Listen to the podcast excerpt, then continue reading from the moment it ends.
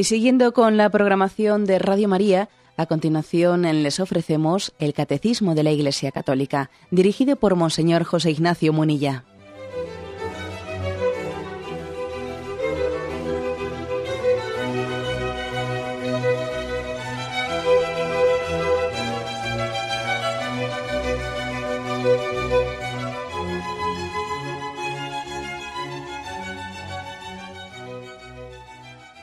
Cordial saludo a todos los oyentes de Radio María. Un día más, con la gracia del Señor, proseguimos el comentario del Catecismo de nuestra Madre la Iglesia.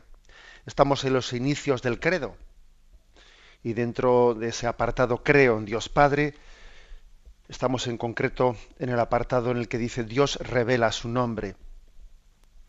El Dios vivo, hemos hablado hasta ahora de ese tema, yo soy el que soy, como reveló Yahvé ese término, Yahvé, yo soy el que soy, mm, a partir del punto 210, donde hemos quedado, dice, Dios misericordioso y clemente.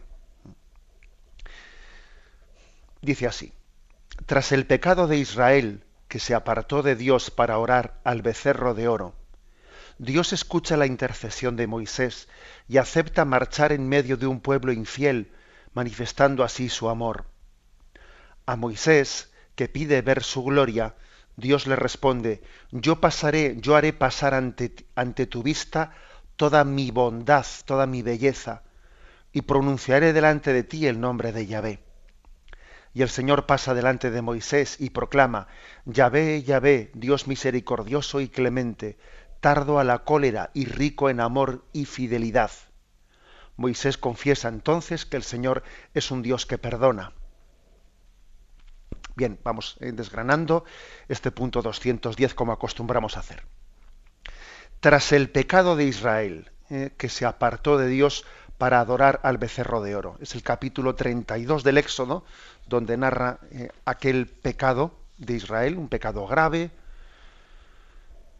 en el que se habían apartado de la adoración del Dios verdadero, se habían impacientado porque Moisés tardaba en bajar y habían hecho un, dios de oro, un becerro de oro y le habían adorado. Lo, cuenta el capítulo 32 del Éxodo. Eh, lo vamos a leer porque es breve. Viendo el pueblo que Moisés tardaba en bajar de la montaña, se reunió en torno a Aarón y le dijo, Anda, haznos un Dios que vaya delante de nosotros, pues a Moisés, que nos sacó de Egipto, no sabemos qué le ha pasado. Aarón les contestó, Quitadle los pendientes de oro a vuestras mujeres, hijos e hijas, y traédmelos. Todo el pueblo se quitó los pendientes de oro y se los trajeron a Aarón. Él los recibió, trabajó el oro a cincel y fabricó, un becerro de fundición. Entonces ellos exclamaron, Este es tu Dios, Israel, el que te sacó de Egipto. Cuando Aarón lo vio, edificó un altar en su presencia y proclamó, Mañana es fiesta. Al día siguiente se levantaron, ofrecieron holocaustos y presentaron sacrificios de comunión el pueblo se sentó a comer y beber, y después se levantaron a danzar. El Señor dijo a Moisés, en lo alto del monte, Anda, baja de la montaña, que se ha pervertido tu pueblo, el que tú sacaste de Egipto. Pronto se han desviado del camino que yo les había señalado. Se han hecho un becerro de metal, se postran ante él, le ofrecen sacrificios y proclaman, Este es tu Dios Israel, el que te sacó de Egipto. Y el Señor añadió a Moisés, veo que este pueblo es un pueblo de dura cerviz. Por eso déjame, mi ira se va a encender contra ellos hasta consumirlos, y de ti haré un gran pueblo. Entonces Moisés suplicó al Señor su Dios, ¿Por qué, Señor, se va a encender tu ira contra tu pueblo, que tú sacaste de Egipto con gran poder y mano robusta? ¿Por qué han de decir los egipcios, con mala intención los sacó para hacerlos morir en las montañas y exterminarlos de la superficie de la tierra? Aleja el incendio de tu ira, arrepiéntete de la amenaza contra tu pueblo. Acuérdate de tus siervos, Abraham, Isaac, Israel, a quienes juraste por ti mismo multiplicaré vuestra descendencia como las estrellas del cielo, y de toda esta tierra que he hablado se la daré a vuestra descendencia, para que la posea para siempre. Entonces se arrepintió el Señor de la amenaza que había pronunciado contra su pueblo. Moisés se volvió y bajó del monte con las dos tablas del testimonio en la mano, y las tablas estaban escritas por ambos lados, eran hechura de Dios y la escritura era escritura de Dios grabada en las tablas. Al oír Josué el griterío del pueblo, dijo a Moisés, si oyen gritos de guerra en el campamento, contestó él, no es grito de victoria, no es grito de derrota, que son cantos lo que oigo. Al acercarse al campamento y ver el becerro y las danzas, Moisés, encendido en ira, tiró las tablas y las rompió al pie de la montaña. Después agarró el becerro que había hecho, lo quemó y lo trituró hasta hacerlo polvo, que echó en agua y se lo hizo beber a los hijos de Israel. Moisés dijo a Aarón, ¿qué te ha hecho este pueblo para que nos acarrees tan enorme pecado? Contestó Aarón, no se irrite mi señor, sabes que este pueblo es perverso. Me dijeron, haznos un Dios que vaya delante de nosotros, pues a ese Moisés que nos sacó de Egipto no sabemos qué le ha pasado. Yo les dije, quien tenga oro que se desprenda de él y me lo dé. Yo lo eché al fuego y salió este becerro. Moisés vio que el pueblo estaba desenfrenado, pues Aarón le había quitado el freno, exponiéndole la burla de sus enemigos. Entonces Moisés se plantó a la puerta del campamento y exclamó, A mí los del Señor. Y se unieron todos los levitas. Y les dijo, Así dice el Señor, el Dios de Israel, ceñíos cada uno la, espalda al costado, revisad el campamento de puerta a puerta y volved a revisarlo. Mate cada uno a su hermano, a su amigo y a su vecino los levitas cumplieron la orden de Moisés y cayeron aquel día unos tres mil hombres del pueblo. Luego Moisés dijo, consagraos hoy al Señor, cada uno a costa de su hijo, de su hermano, que Él os dé hoy la bendición. Al día siguiente Moisés dijo al pueblo, habéis cometido un pecado gravísimo, pero ahora subiré al Señor a espiar vuestro pecado. Volvió pues Moisés al Señor y le dijo, este pueblo ha cometido un pecado gravísimo, haciéndose dioses de oro pero ahora o perdonas su pecado o me borras del libro que has escrito. El Señor respondió, El que haya pecado contra mí lo borraré del libro. Ahora ve y guía a tu pueblo al sitio que te dije, mi ángel irá delante de ti, y cuando llegue el día de la cuenta, te pediré cuenta de su pecado. El Señor castigó al pueblo por el becerro que había hecho Aarón. Bueno, es un capítulo contundente, ¿eh? un capítulo contundente este que hemos eh, leído, el capítulo 32 del libro del Éxodo. La falta de confianza del pueblo de, Israel, falta de confianza, pues porque se retardaba Moisés en bajar de, de, lo alto del monte Sinaí, estaba teniendo aquel encuentro con Dios, y como aquellos 40 días que permaneció en lo alto del monte Sinaí se le hacían interminables y era tentado. Es especialmente fuerte, fuerte el hecho de que Aarón, el hermano de Moisés, abajo, pues en vez, de, en vez de saber sujetar al pueblo, en vez de saber sujetar la impaciencia de su pueblo, cuando se ve presionado por el pueblo, no resiste a su presión y se convierte en, pues, digamos, en cómplice de esa idolatría, de esa impaciencia, de esa falta de confianza en Dios. También es conmovedor, es conmovedor el diálogo que tiene lugar en lo alto del monte, según narra el libro del Éxodo, entre Moisés y Yahvé. Yahvé le dice a Moisés, ves, mira, están construyendo un becerro de oro. No han tenido paciencia para esperar que tú bajases.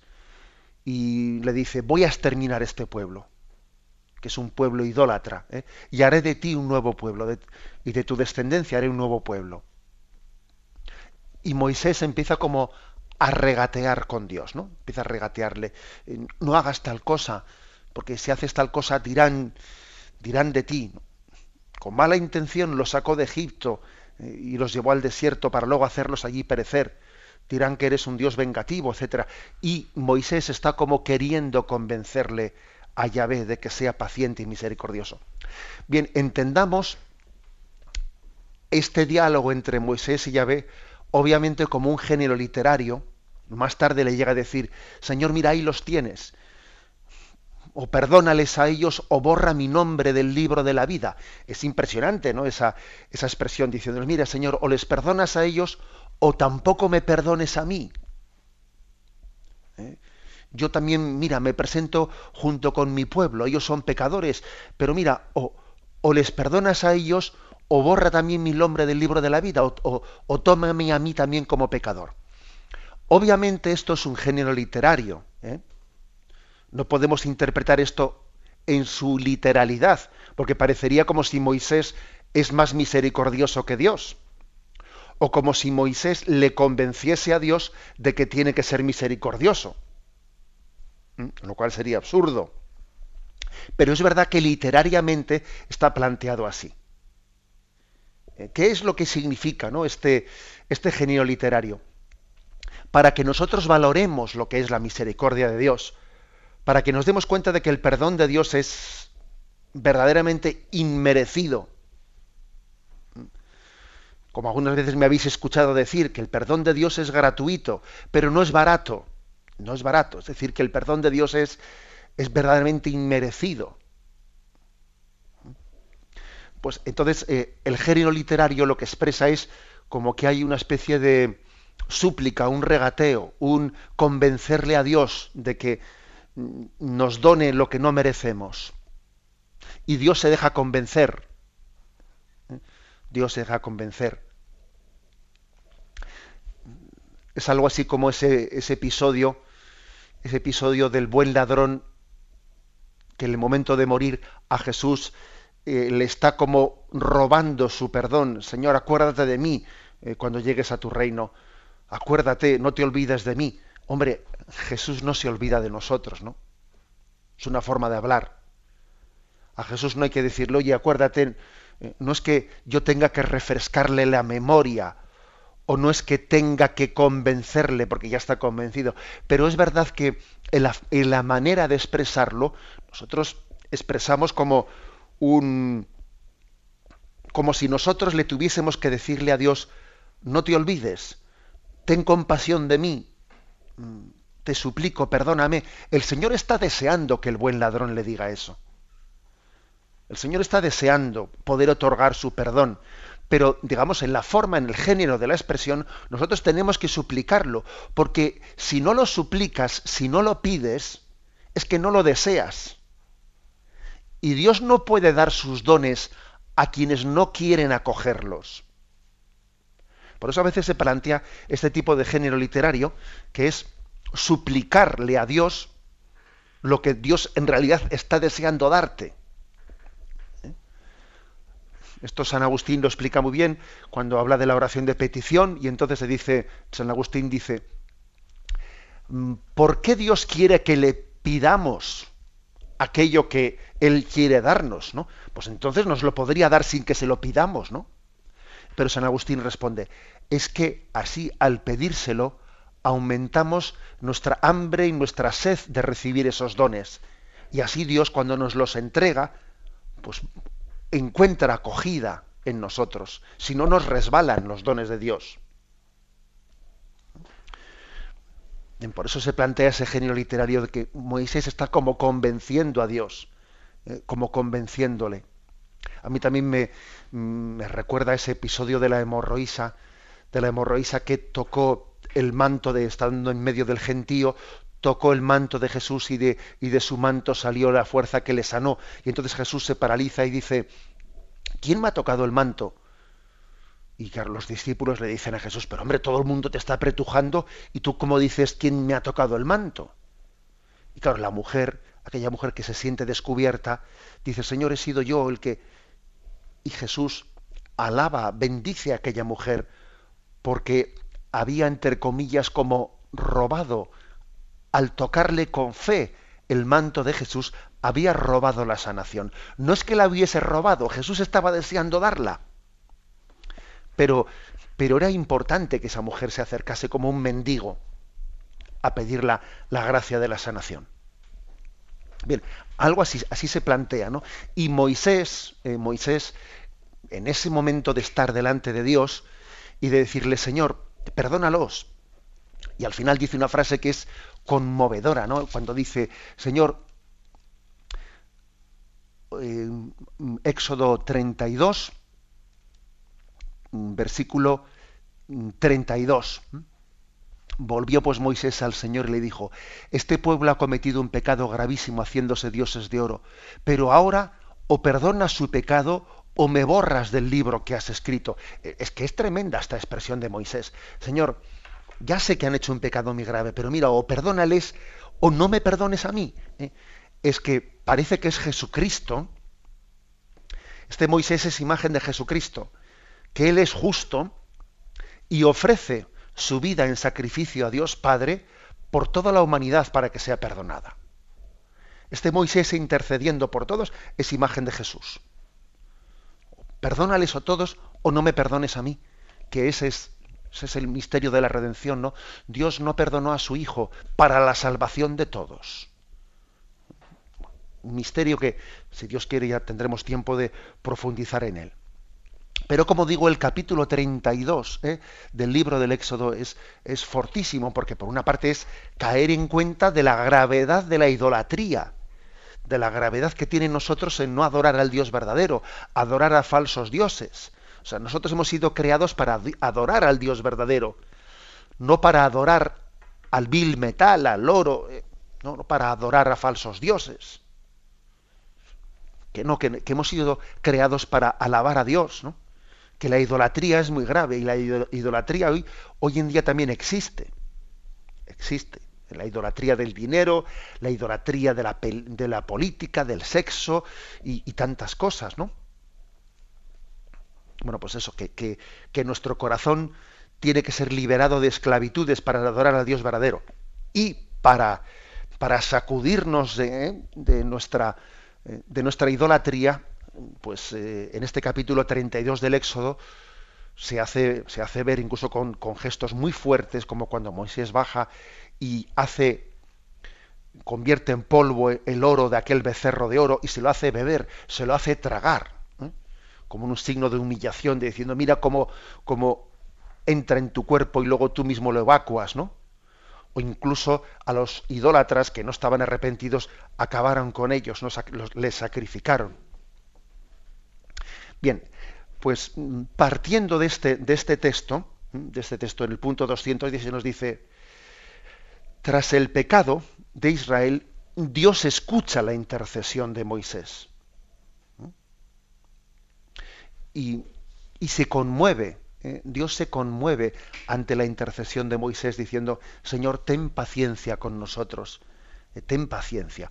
Como digo, como digo, insisto en que Dios suscitó en Moisés esa petición de paciencia, porque Dios es paciente y misericordioso. Y, manifestó su amor, ¿eh? manifestó su misericordia. Lo tenemos en Éxodo 33, versículo del 12 al 17. Moisés dijo al Señor, tú me has dicho, guía a este pueblo, pero no, no me has comunicado a quién enviarás conmigo. No obstante, tú me has dicho, yo te conozco personalmente y te he concedido mi favor. Ahora bien, si realmente he obtenido tu favor, muéstrame tus designios, para que yo te conozca y obtenga tu favor. Mira que esta gente es tu pueblo Respondió el Señor, iré yo en persona y te daré el descanso. Replicó Moisés, si no vienes en persona, no nos hagas salir de aquí, pues en, en qué se conocerá que yo y tu pueblo hemos obtenido tu favor, sino en el hecho de que tú vas con nosotros. Así tu pueblo y yo nos distinguiremos de todos los pueblos que hay sobre la faz de la tierra el Señor respondió a Moisés, también esto que me pides te lo concedo, porque has obtenido mi favor y te conozco personalmente. O sea, que es que Moisés obtiene algo grandísimo. En su intercesión dice, mira Señor, yo no te pido que me des cosas, no te pido que me hagas determinados favores, te pido que tú mismo vayas con nosotros. Si ya sé que somos un pueblo pecador, si ya sé que lo lógico es que nos que, que salieses corriendo y nos dejases aquí solos, ¿no? Pero sin embargo te pido en mi atrevimiento que camines junto a nosotros. ¿Os acordáis de, ese, de aquel episodio en el que Jesús resucitado se aparece, se aparece caminando sobre las aguas a los apóstoles y Pedro dándose cuenta ¿eh? de que era el Señor, se echó, se echó al agua, se desnudó y se echó al agua eh, como signo de, como signo de conciencia, de indignidad. ¿eh? Pero sin embargo se fue a juntar con el Señor, ¿no? Es decir, mm, hay algo así como diciendo, si yo ya sé que no nos lo merecemos, pero yo puestos a pedir, lo que te pido es que no nos dejes solos, es que camines junto a nosotros y, obtienes. Es decir, la gracia de Dios, fijaros bien, la gracia de Dios no consiste en que Dios nos envíe cosas. ¿Mm? A veces entendemos la gracia de Dios como si Dios nos enviase, no sé, paquetes, recados, o, una, un tipo de energías, o no lo sé, ¿no? La gracia de Dios es Dios mismo que nos acompaña. La gracia de Dios es que Él no nos deja solos que se hace compañero de camino, que Dios mm, no rechaza el estar caminando junto a pecadores, que lo lógico sería que hubiese pues un muro de separación entre Dios y nosotros total, o sea, que, que, que no se mezcla la santidad con el pecado, que eso es inmezclable, ¿no? Bueno, pues eh, esta es la gracia, la gracia es que en la misericordia, en la clemencia de Dios, Dios se acerca a nosotros y camina junto a nosotros. Tenemos un momento de reflexión y continuamos enseguida.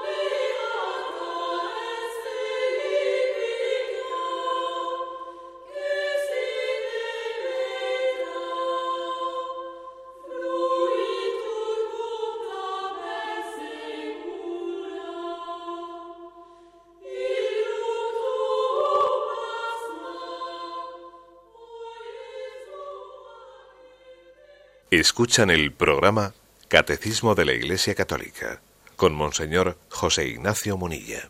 Continuamos el comentario de este punto 210. Dios misericordioso y clemente.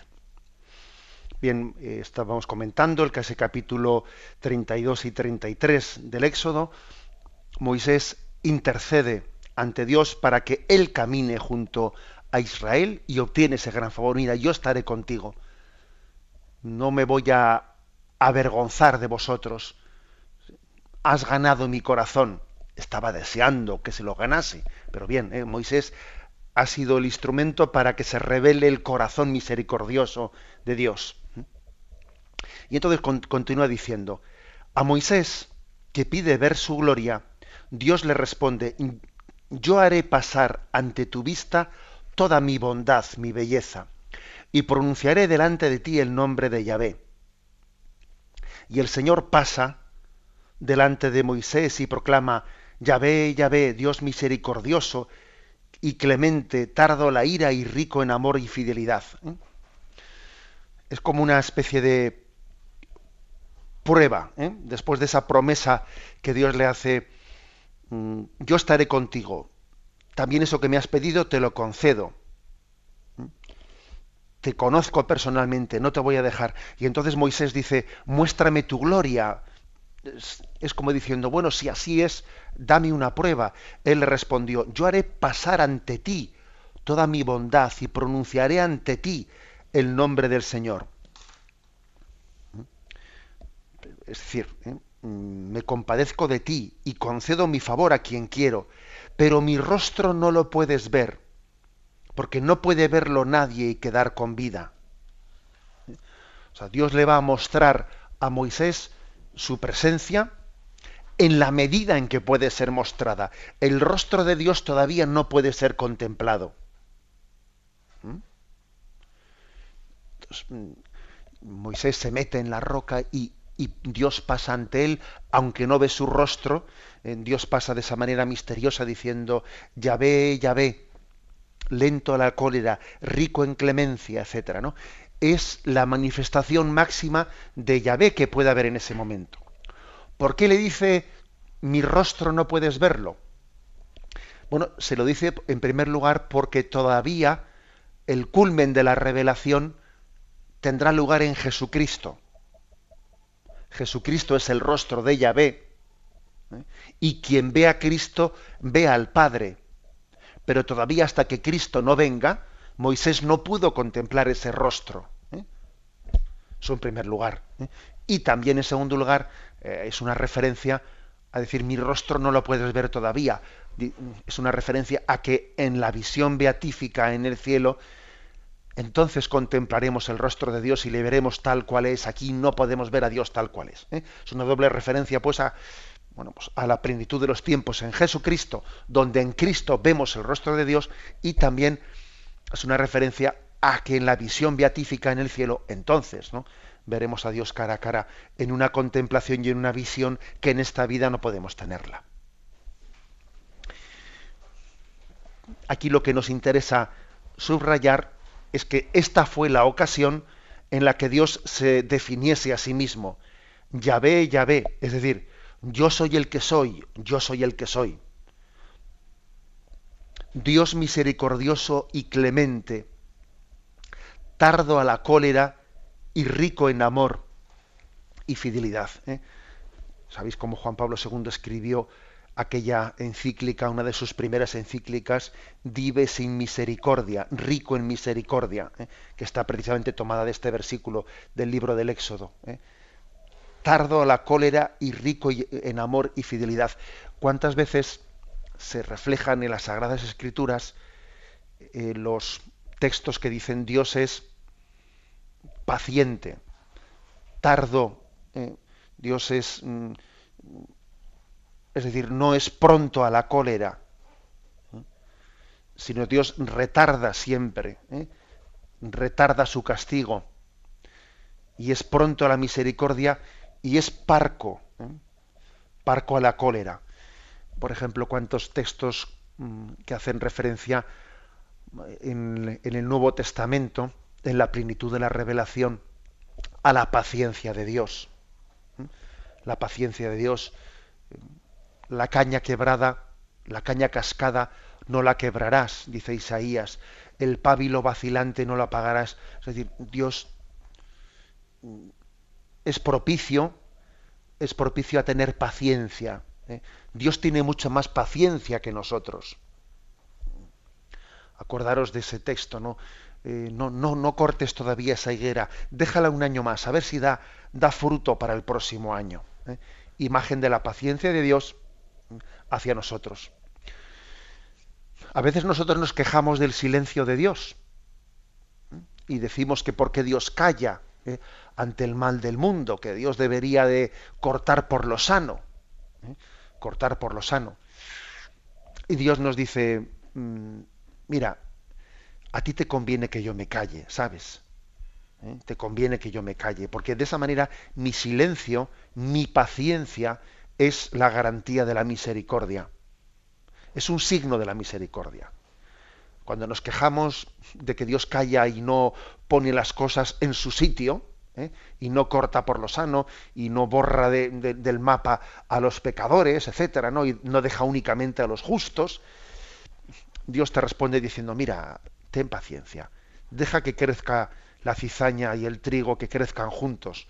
No vaya a ser que por querer arrancar eh, la cizaña también arranques el trigo.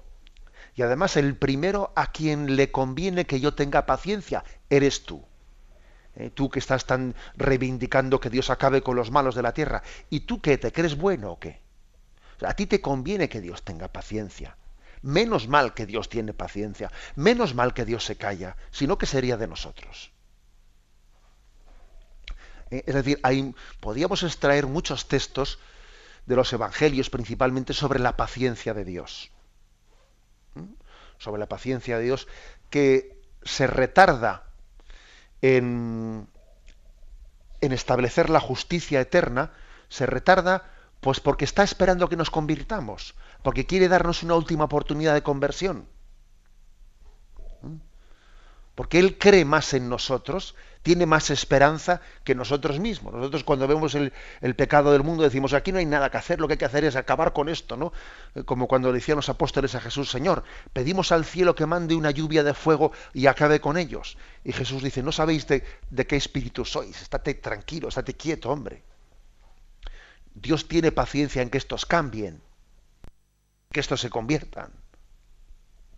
¿Mm? Bueno, es, un, es pues, como veis, todo un diálogo ¿eh? En las imágenes bíblicas, pero es todo un diálogo que hace referencia a que Dios es tardo, tardo a la cólera. O sea, que retarda al máximo el establecimiento definitivo de la justicia, pues porque espera nuestra conversión. Incluso aunque parezca que al tardar tanto la cizaña sigue creciendo, ¿no? Sí, mira, la cizaña sigue creciendo, es verdad, pero a veces hace falta que la cizaña haya crecido más para que sea muy, muy fácil distinguir entre la cizaña y el trigo. A veces hasta que el mal no es muy notorio, no, no, nos convertimos. Hasta que no tocamos fondo no nos convertimos. Esto es frecuente. Hay un momento en el que distinguir el trigo de la cizaña es complicado. Es complicado porque, para empezar, el mismo mal el mismo mal te tienta siempre bajo especie de bien. ¿eh? O sea, el mal no te tienta diciendo, elígeme porque yo soy malo. No, hombre, no te tienta así. Te tienta diciendo, mira, elígeme porque en el fondo esto es bueno para ti. O sea, el mal se disfraza de bien. Y el bien también siempre suele estar un tanto ensuciado de mal mira, yo hago una cosa buena, pero la hago por vanidad, la hago con segundas intenciones, hago, hago buenas cosas, sí, sí, hago buenas cosas, pero las tiendo a manchar siempre con mi egoísmo y en mi egocentrismo o mis intereses. ¿eh? O sea que el mal se disfraza de bien y el bien suele estar ensuciado con el mal. Por eso no es tan fácil distinguir el trigo de la cizaña. Y por eso Dios quiere tener paciencia hasta que la cizaña esté claro que es cizaña, haya crecido tanto que entonces se diga, mira, el mal es este. Tú te conviertes, tú optas por el mal, optas por el bien. Dios va a respetar ¿no? nuestra decisión última, pero tiene paciencia para que al final, viendo el rostro del mal, le rechacemos al mal y no nos dejemos engañar por él. Misterio de la paciencia de Dios que detrás de él esconde la misericordia. Esto es lo que nos quiere decir aquí. ¿eh? Dios clemente, misericordioso y clemente. Finalmente dice, Moisés confiesa entonces que el Señor es un Dios que perdona. Éxodo 34, versículo 9, y dice, y le dijo, si he obtenido, Señor, tu favor, que mi Señor vaya con nosotros, aunque es un pueblo de dura cerviz, perdona nuestras culpas y pecados y tómanos como heredad tuya. Esta es ya la petición última. Mira, somos pueblo de dura cerviz. Eh, verdaderamente somos duros de pelar, somos cabezones, como se dice, ¿no? Pero vete, ven con nosotros, no nos dejes solos. Tómanos como heredad tuya. Esa es la última petición de Moisés que Dios le acoge. Sois duros de corazón, pero, pero no me voy a cansar de ofreceros el perdón y la misericordia. Tenemos un momento de reflexión y continuamos enseguida.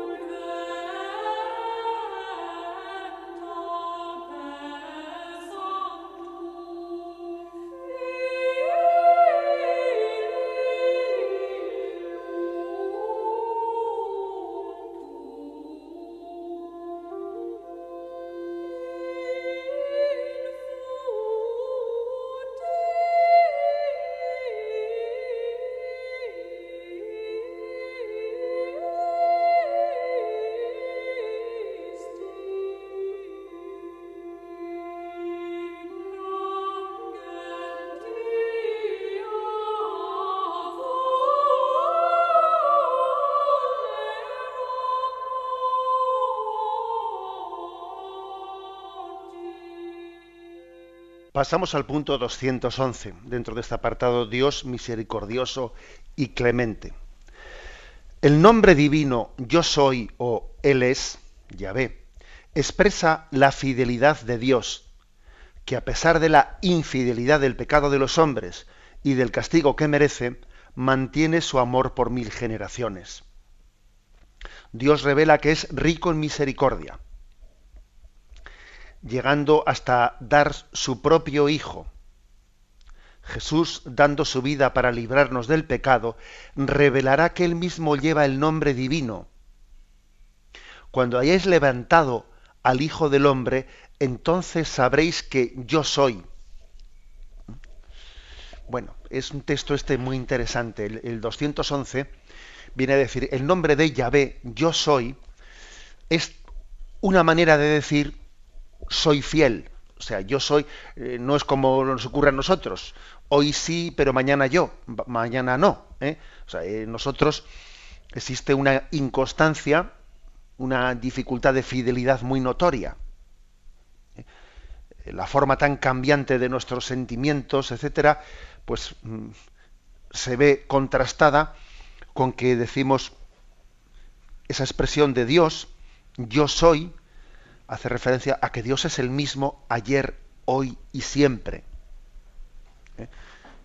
Acordaros de esa expresión de la Sagrada Escritura. Dios es el mismo hoy, ayer y siempre. No os dejéis arrastrar por, por doctrinas extrañas. Eh, es mi propio de, de nuestra cultura, que surjan doctrinas extrañas que ahora se ponen de moda, luego se pasan de moda, pero sin embargo la palabra de Dios es la que permanece para siempre.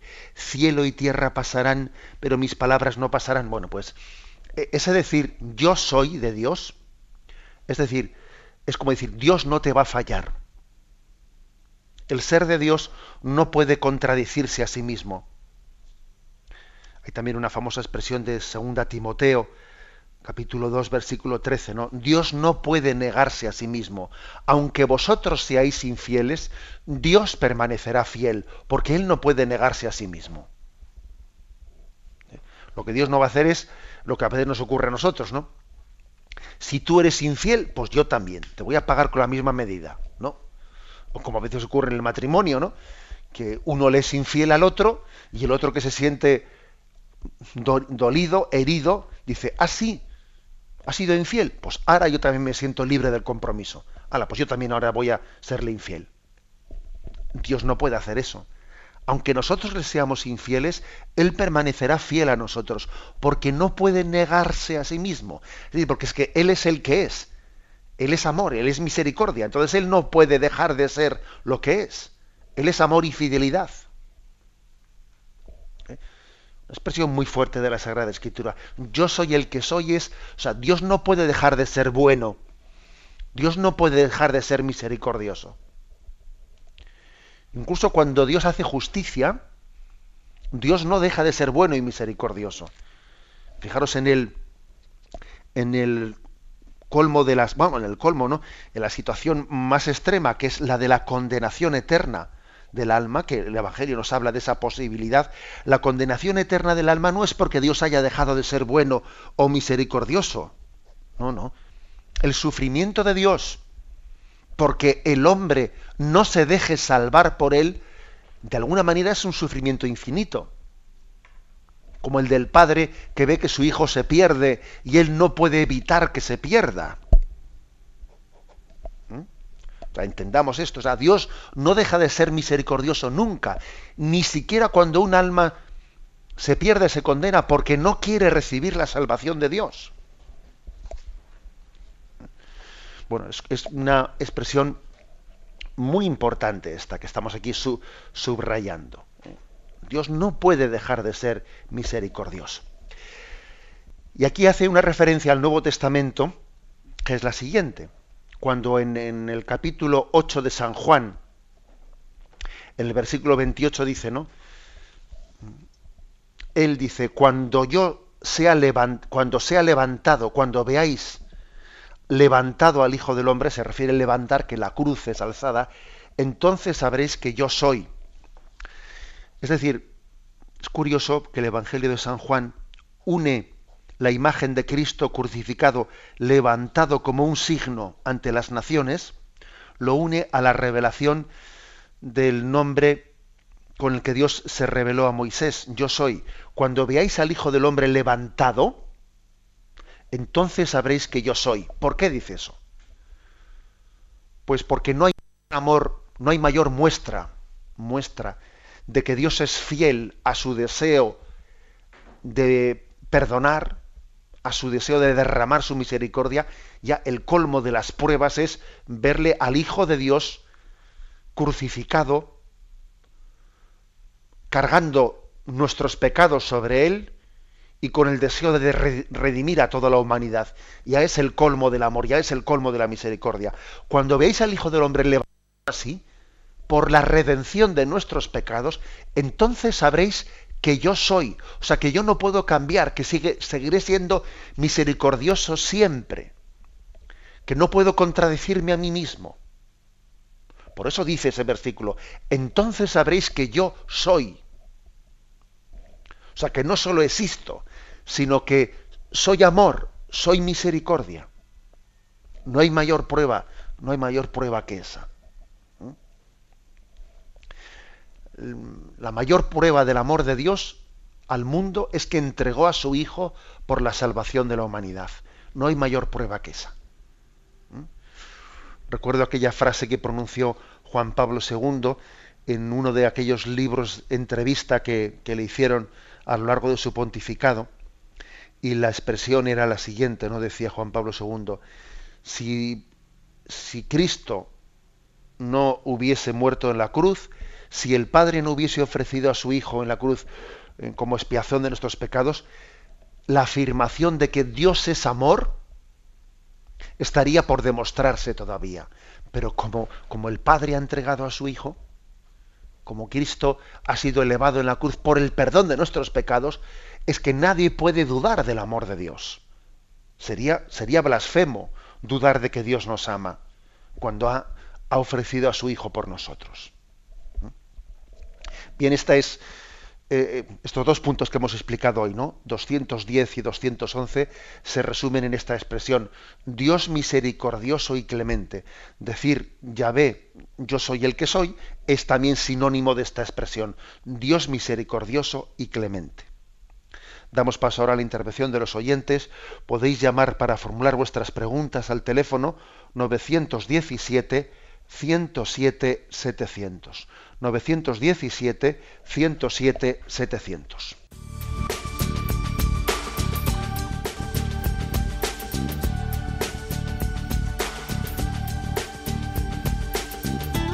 Radio María le ofrece la oportunidad de recibir en su casa sus programas favoritos.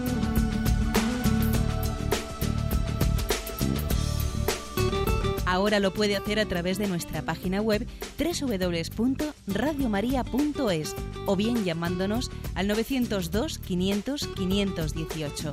902 500 518. Pídanos el programa que más le interesa en cualquiera de sus emisiones, especificando el día y la hora que lo ha escuchado. Solo nos tiene que decir si lo quiere en CD de audio o CD o DVD en MP3. Haga su solicitud en el 902 500 518 y en www.radiomaria.es. Radio María, más cerca de usted.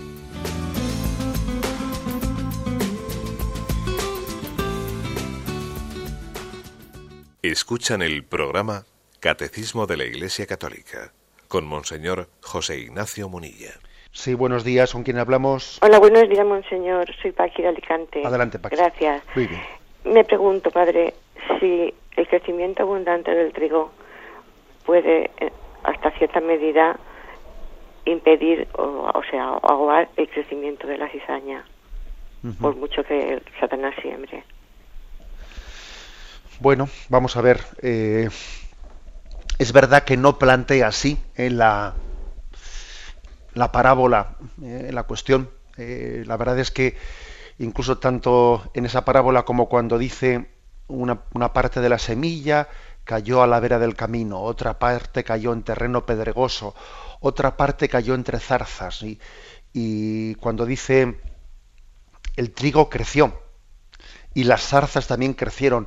Y claro, al final las zarzas se comían al trigo, ¿no?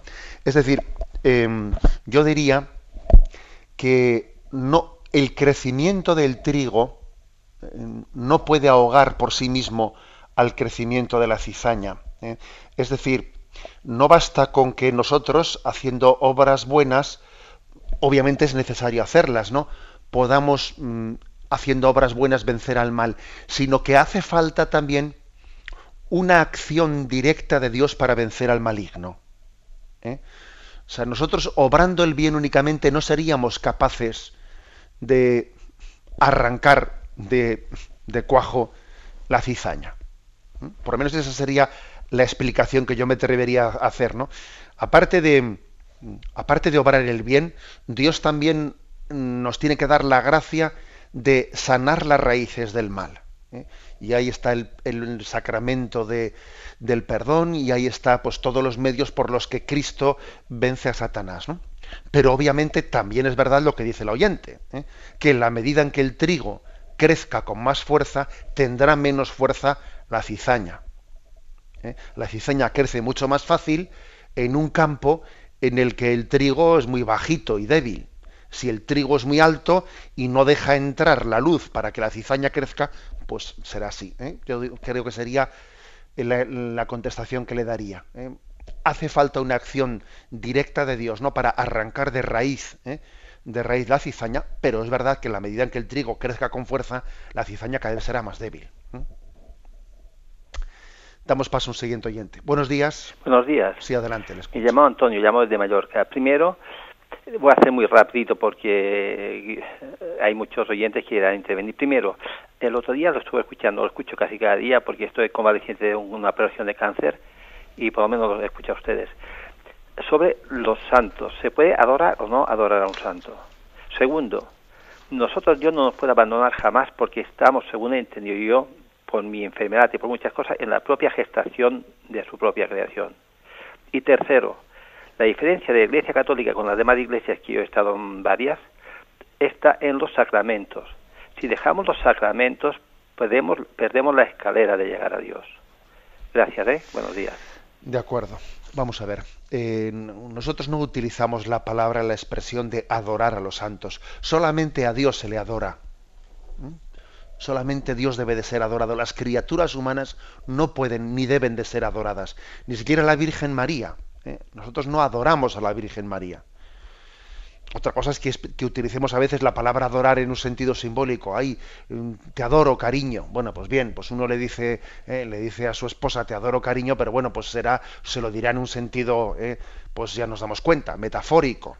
Pero nosotros la palabra adorar únicamente hemos de referírsela a Dios a Dios. A los santos les veneramos, veneramos a los santos, etcétera, pero es distinto. El culto de adoración solamente se refiere a, Dios. Lo que ha referido con respecto a los sacramentos es cierto, es decir, una, una de las, eh, uno de los mm, indicios de distinguir la auténtica Iglesia de Jesucristo es aquella que conserva la plenitud de los siete sacramentos. Las distintas fracturas que se han ido produciendo ¿no? en la historia pues por ejemplo, pues con la reforma protestante, etcétera, han solido ir dejando sacramentos por el camino. ¿eh? Cuando Lutero empieza a decir cuáles son los sacramentos que, tienen que permanecer, etcétera, corta con otros sacramentos, y se queda con, en el fondo, se queda pues con el bautismo y con la Eucaristía. ¿eh? Y los demás no los reconoce como sacramentos. Por eso, si la plenitud de los sacramentos, los siete sacramentos, ¿eh? Desde los que Cristo nos alimenta, pues están, eh, están recibidos eh, en la iglesia, en la iglesia católica. Si queréis también en la iglesia ortodoxa, eh, que nosotros decimos que también que la iglesia ortodoxa también mantiene la sucesión apostólica y por lo tanto la plenitud también de los, de los sacramentos. Damos paso a un siguiente oyente. Buenos días. Sí, buenos días. A ver, me parece que hay uno. Buenos días. Días. Sí, adelante, le escuchamos.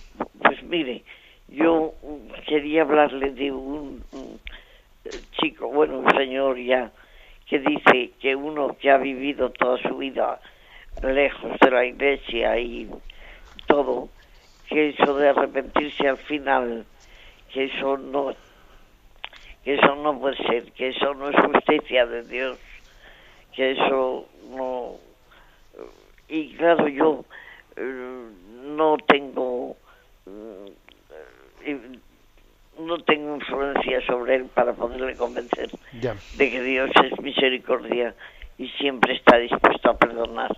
Y entonces le agradecería si sabe de algún libro o algo en el cual él pudiera mm, darse cuenta de que Dios es el que es, que no puede negarse a sí mismo, como ha dicho Monseñor, y que siempre está dispuesto a perdonar, haya hecho a la persona lo que haya hecho.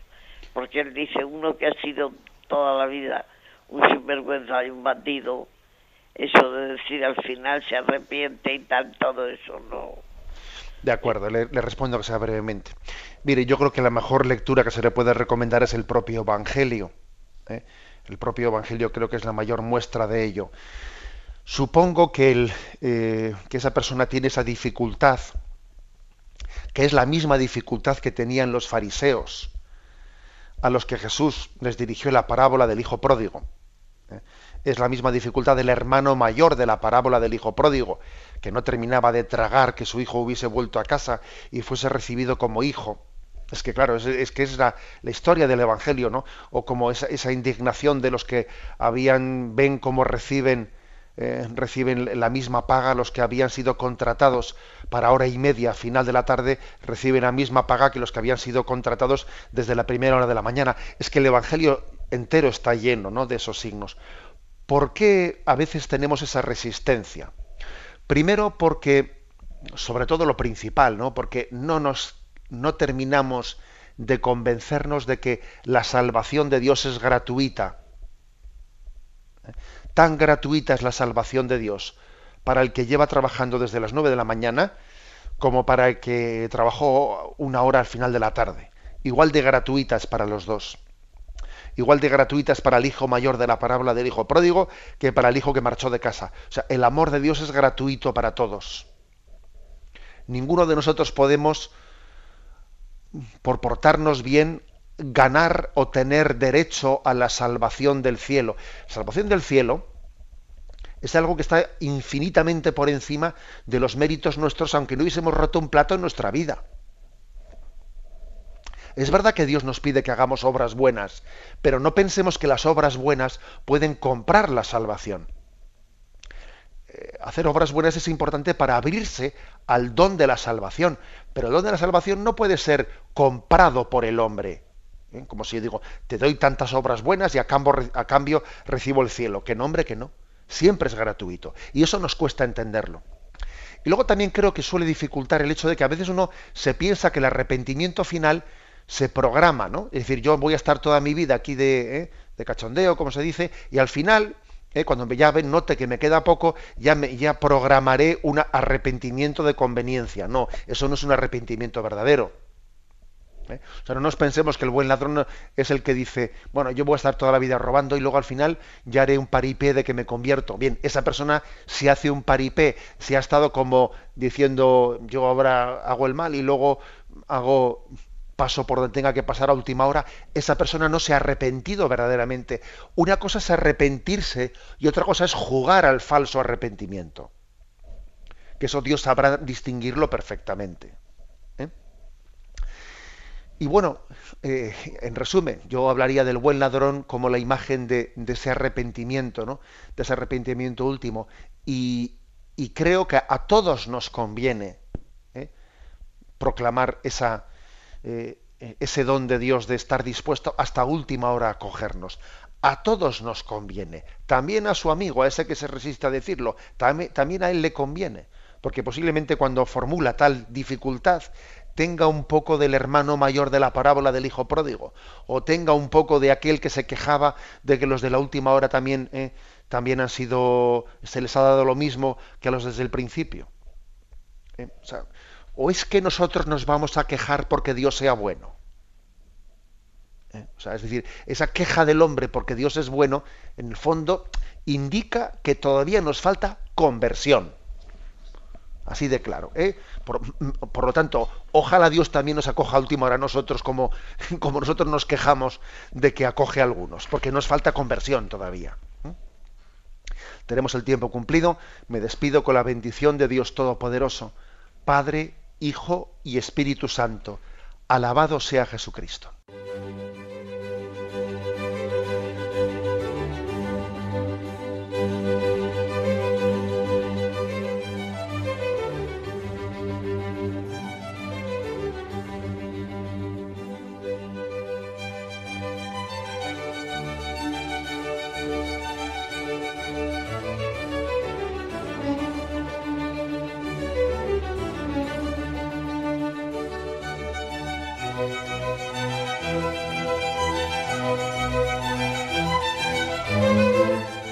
Han podido escuchar en Radio María el Catecismo de la Iglesia Católica, dirigido por Monseñor José Ignacio Munilla.